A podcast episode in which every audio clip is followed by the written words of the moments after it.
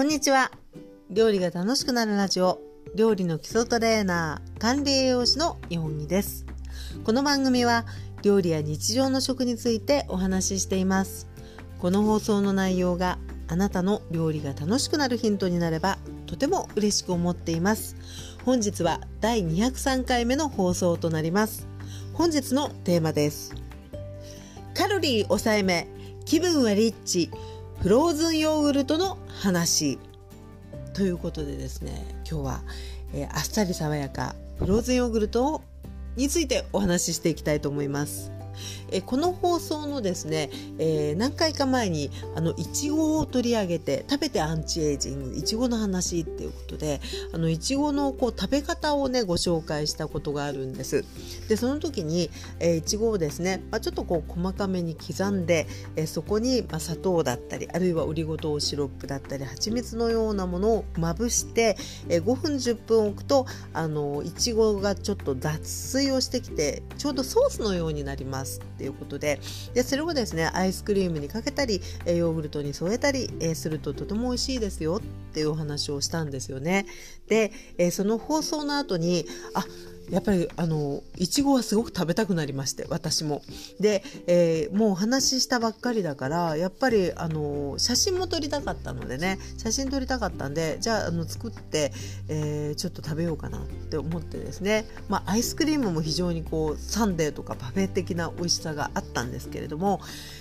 今回はあのフローズンヨーグルトにしてみようかと思ってですね、まあ、あの凍らせたヨーグルトにあのお話ししたいちごのソースをねあの添えて、まあ、写真も撮りましたしあとはいただいたんですけどこれがですねなかなか素敵でしてあのー、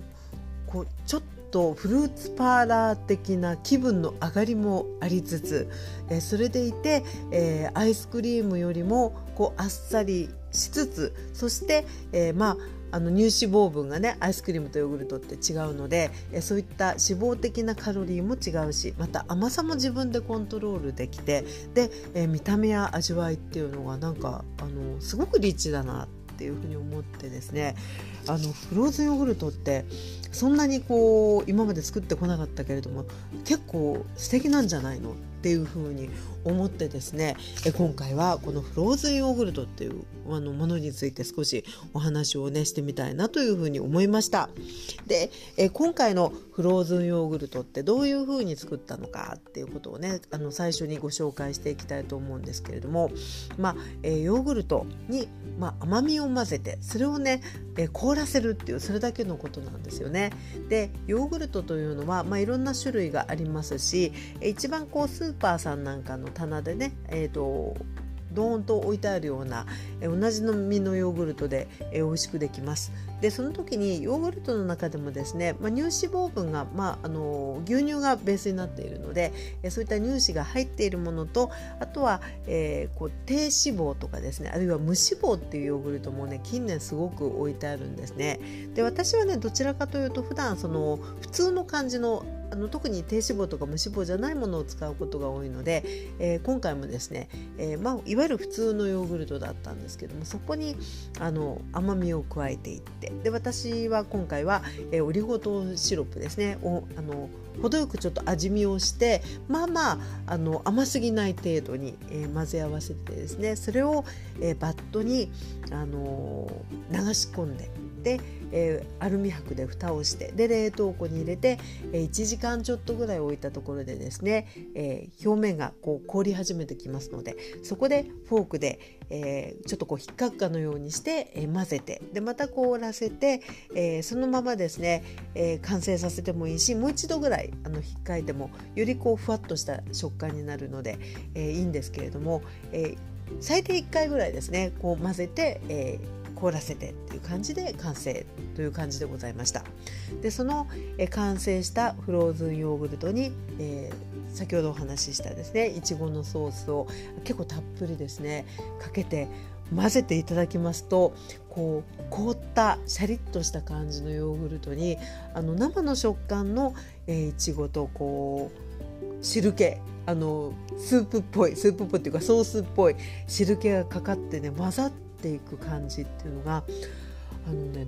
本当ねなかなか美味しいんですよね。なのであこう凍ったヨーグルトだけでも美味しいですしフルーツだけでも美味しいんですけどもこの2つが出会うとあのすごく何ていうのかな豊かな感じで美味しさがあの嬉しくなるなっていうような感じでございました。この、えソースが今回はいちごだったわけなんですけれども他のですね、え、フルーツ類のあの例を挙げさせていただくと、えー、一つは私がやってるのはあのリンゴの煮たやつですね。でリンゴをこうあのあっさりとした甘みでとレモン汁で、えー、こう煮た煮りんごですね。それをこう添えて混ぜていただくっていうのもあの美味しいなと思いますしあるいはりんごをですね細かく本当に刻んでそこにあのオリーブシロップだったりとかですねあるいはまあお砂糖でもいいですけど本当にこうまぶして火を通さずにまぶしてでレモン汁も少しかけてでこうザラッとした砂糖の感じが消えたところであのかけるっていうのもねちょっとこう甘さがストレートではあるんですけどシャリッとしたりんごの食感がねなかなか美味しくってこれもねなかなか素敵でございます。そしてあのヨフローズンヨーグルトへの組み合わせとしては合わせたことはないんですがゼリーとかですね他のソースとして作った時にすごく美味しくて合いそうだなと思うのが、えー、ミニトマトですね。でミニトマトは、えー、こうさっと熱湯にくぐらせましてで皮をねむきます。湯むきするんですね。で湯むきしたものを、まあ、半分ぐらいあるいは4分の1カットぐらいでもいいし丸ごとでも構わないと思うんですけれども湯むきしたトマトにやっぱり、えー、オリゴ糖とかあるいは砂糖などをふりかけてで、えー、軽く混ぜてで、え5分10分放っておく。そうするとですねいちごと同様に汁気が結構出てくるんですね。トマトが脱水してきます。で、えー、イメージ的にはいちごよりもねもっとこう水分が出てくる感じなんですね。でこのまま食べるとあの本当フルーツっていう感じ。私こういう風に一旦したものをあのゼラチンで固めてねゼリーにしたりすることもあるんですけれどもまあイメージで言うとお野菜なんです。し、まあ、野菜なんですけれども非常にね酸味のバランスもよくってあの美味しいですね。なのでフローズンヨーグルトに合わせてもあのすごく美味しいんじゃないかなというふうに思ってます。機会があったらねやってみたいかなと思っています。さあということで、えー、こういった凍らせたヨーグルトに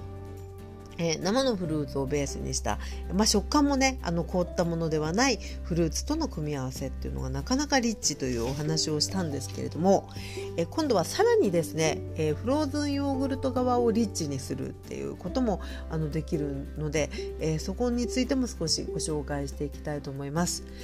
この放送のかなり前の回でね、えー、生クリームのね余った生クリームの使い方っていうようなテーマでお話ししたと思うんですけれどもその時にも実はご紹介してるんですが、えーケーキを作ったりとかお料理で使った生クリームをですねあの一緒に入れて固めるっていうのもあの実はとっても美味しいんですね。であのそもそもアイスクリームってあの卵黄と砂糖と牛乳にあとはね生クリームをこう加えてたりっていうようなあの作り方っていうのがあってでその乳脂肪が高いものが入ることによって、えー、まあ、コクだったりとかですねあとはふわっとした口当たりなんていうのもあるわけなんですよね。でこのフローズヨーグルトに関してもですね生クリーム入りますとねやっぱよりこう食感とかコクの感じがねアイスクリーム寄りになってくるので、えー、わざわざこのフローズヨーグルトのために、えー、お求めいただくというよりはですねちょっとこう料理やお菓子で分量を測って作ったとか使ったっていう後に残ったあるいはケーキのデコレーションをした時に最後に少しだけその絞ったクリームが残ったみたいな時はですね本当にあの分量をあの測ったりする必要ないので適当にあのヨーグルトに混ぜてね凍らせていただくとね一味こうリッチな味わいになってまいります。でこの時にですねもう作り方の要領としてはほぼほぼ同じでございましてヨーグルトに適度な甘みをつける。そこに、えー泡立てたね生クリームを私はあの混ぜてるんです。で泡立てなくてもあのコクとしてはね全然美味しいと思いますしあの多分全然問題なく美味しいと思うんですけれどもえっとね感覚的にはねやっぱり泡立てたものが入ってる方がちょっとふわっとしてる感じが私はするので、まあ、どっちでもいいんですけどね、えー、入れていきます。でこの甘さの部分がお砂糖でもいいと思うんですがお砂糖蜂蜜オリゴ糖シロップでもいいと思うんですが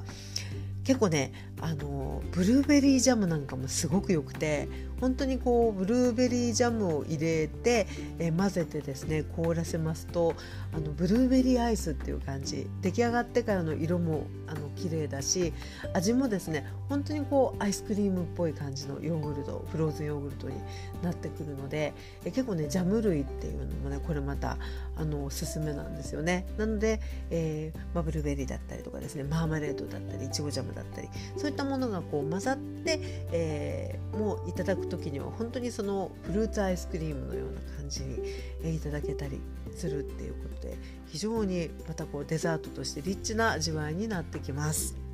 ということでですねもうプレーンなヨーグルトをベースに、えー、お好みで甘みをつけて本当に凍らせるのがあの本当にベースになってはいるんですけれども、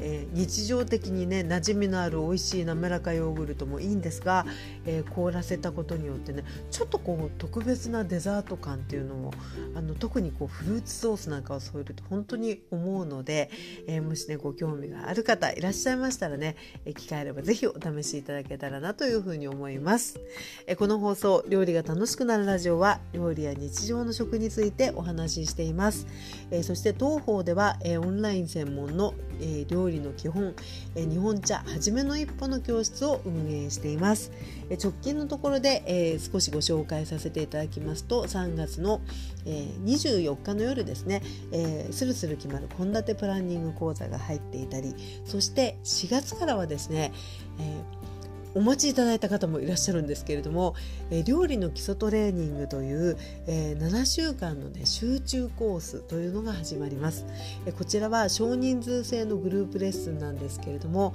えライブの、えオンライン授業で実際に一緒に作っていく感じですね。そして、えアーカイブ録画もご覧いただきながらあとは課題モデルっていうね結構あの本当に濃いあの7週間っていうことで、えー、受講いただいた方からはね、え、とても好評だった、えー、コースというのがこの4月の15日から始まってまいります、えー、ご興味のある方は、えー、URL をですね説明欄に貼っておきますのでよかったらご覧ください、えー、そして、えー、オンラインでちょっとね、あの、授業を受けるっていうことはどんな感じなのかなっていうね、あの、気がかりな点っていうのもある方もいらっしゃると思うので、えー、こちらのコースに関してはですねえ無料説明会というのもオンラインで、え開催しています。なので、えちょっとね心配だなとかね本当にあのどんな感じでやるんだろうみたいなことで気になる方はよかったらこちらもチェックしていただけたら嬉しいなと思います。そして、えー、もう一つお知らせがあります、この料理が楽しくなるラジオは、えー、今のところ毎月、え1回ですね YouTube ライブというのをやっております。で、えー、そもそもが、えー、いつも聞いてくださってるリスナーさんとあのリアルな、えー、やり取り触れ合いをしたいっていうことで、えー、YouTube ライブという、ね、方法で、えー、もう半年以上前からやっているんですけれども、えー、今週の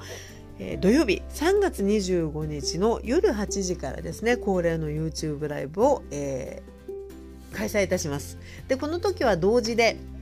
あのインスタグラムライブもね同時にあのお送りしますので、え本当にあの聞きやすい方参加しやすい方で全然あのご参加いただけたら嬉しいなと思っています。え今回のテーマは春です。え料理を始める方始めた方始めたばかりの方からの、えー、素朴な料理の疑問質問にお答えするスペシャルということでですね、えー、私が質問にお答えさせていただくようなあの回を初の試みとしてやってみたいと思います。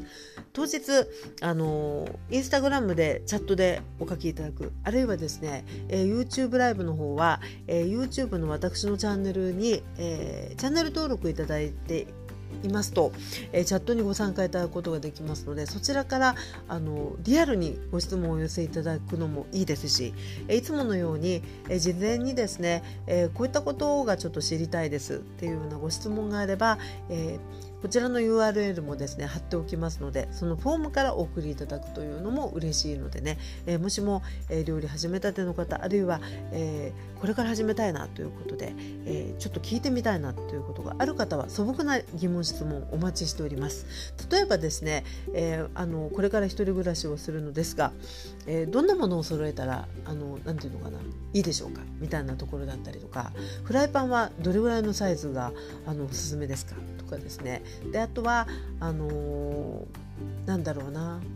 蓋をする時しない時っていうのを時々聞かれますね。であの蓋蓋ってまあ基本的には省エネ的にはすごく良かったりするんですけどこんな、えっと、どういう時に蓋あのするとうまくできますかとかね。そういったようなあの素朴な、ね、疑問質問っていうのが、えー、もしあればよかったら是非、えー、お送りいただく。あるいは当日、えー